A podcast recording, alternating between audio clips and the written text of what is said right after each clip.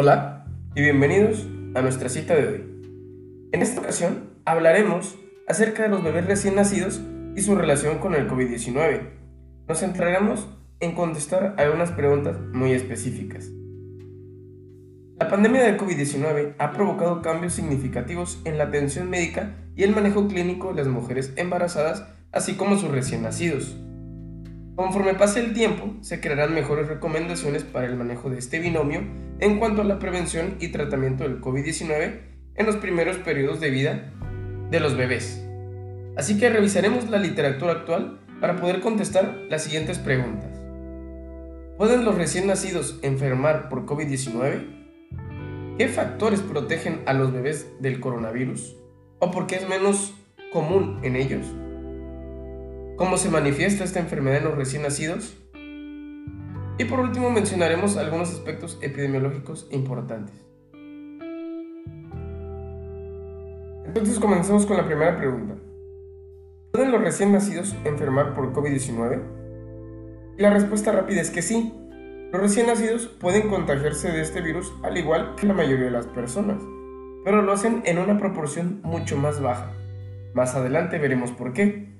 Desafortunadamente, aún no se cuenta con la teoría o experiencia clínica suficiente para saber cómo se comportará el coronavirus en los recién nacidos, pero sabemos que esta enfermedad difícilmente se transmite de manera vertical, o sea, durante el embarazo. Lo más común es que el contagio se dé después del nacimiento, cuando el bebé ya está en contacto con el aire ambiental que le rodea. Es por eso que las mujeres embarazadas deben apegarse a las medidas de distanciamiento social e higiene personal de manera estrecha, sobre todo al momento de alimentar a su bebé. Destaquemos algunos aspectos importantes de la epidemiología del COVID-19 en recién nacidos. Y hasta ahora podemos destacar algunos puntos. Es realmente difícil estimar una incidencia o prevalencia de niños tan pequeños, ya que las pruebas de detección no se realizan de manera estandarizada y solo se hacen cuando se quiere detectar directamente el virus en un recién nacido. Sabemos que la transmisión vertical, o sea, de la madre al producto durante el embarazo, es muy poco probable y se han demostrado muy pocos casos. En enero del 2020 se estudiaron a nueve pacientes atendidas por cesárea con diagnóstico de COVID-19 en China. Siete de las madres presentaron fiebre y dos sufrieron sufrimiento fetal. Todas las muestras estudiadas de líquido amniótico, cordón umbilical y leche materna resultaron negativas para el virus y ninguno de los recién nacidos desarrolló neumonía o falleció por esta enfermedad. Por otro lado, se publicó en Estados Unidos una revisión de 27 artículos publicados en diferentes países como Honduras, Italia, China, Corea del Sur y Suecia, en donde en conjunto solo 4 de 137 recién nacidos de madres infectadas de SARS-CoV-2 arrojaron una prueba PCR positiva, o sea, solo el 3%. Por lo que podríamos decir que es muy difícil que un recién nacido contraiga esta enfermedad. Ahora veamos, ¿cómo puede manifestarse esta enfermedad en los recién nacidos? A pesar de que son muy pocos los recién nacidos que se contagian de esta enfermedad, hay manifestaciones clínicas cuando sí lo hace.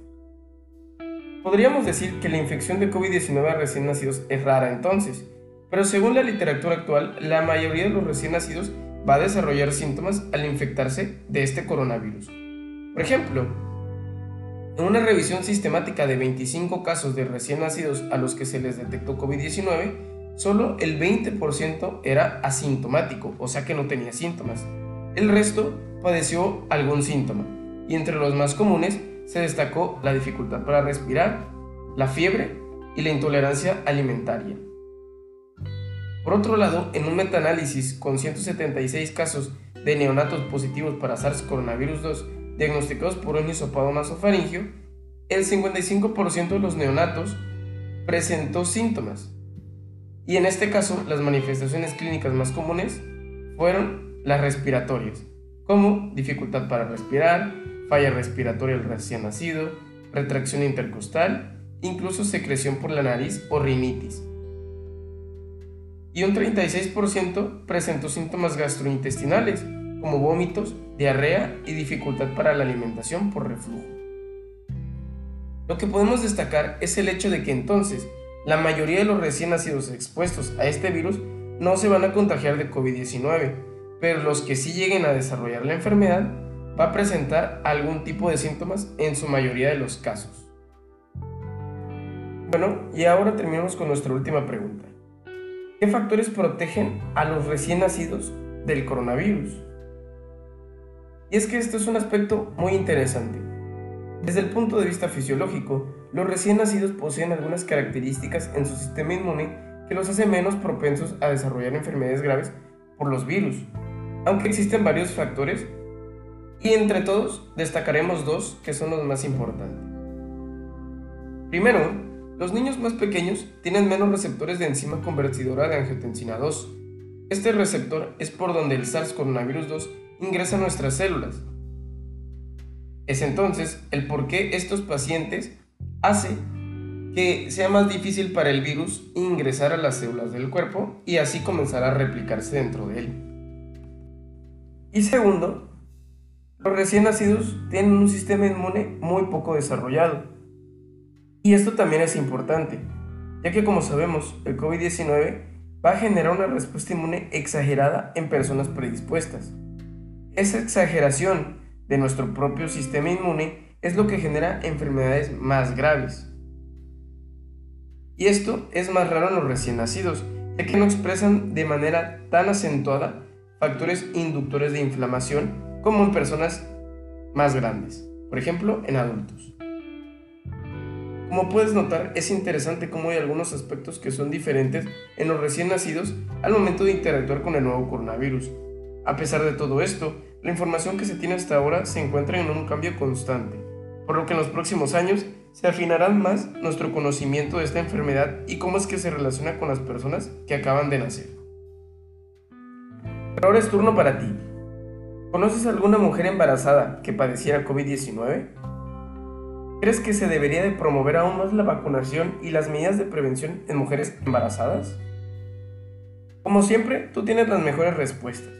Puedes consultar más de esta información en nuestro blog Medicina y Salud en la actualidad o en nuestro Instagram, Medicina y Salud 2020. Recuerda que no hay mejor salud que la que no se pierde. Yo soy Eduardo y muchas gracias por escuchar.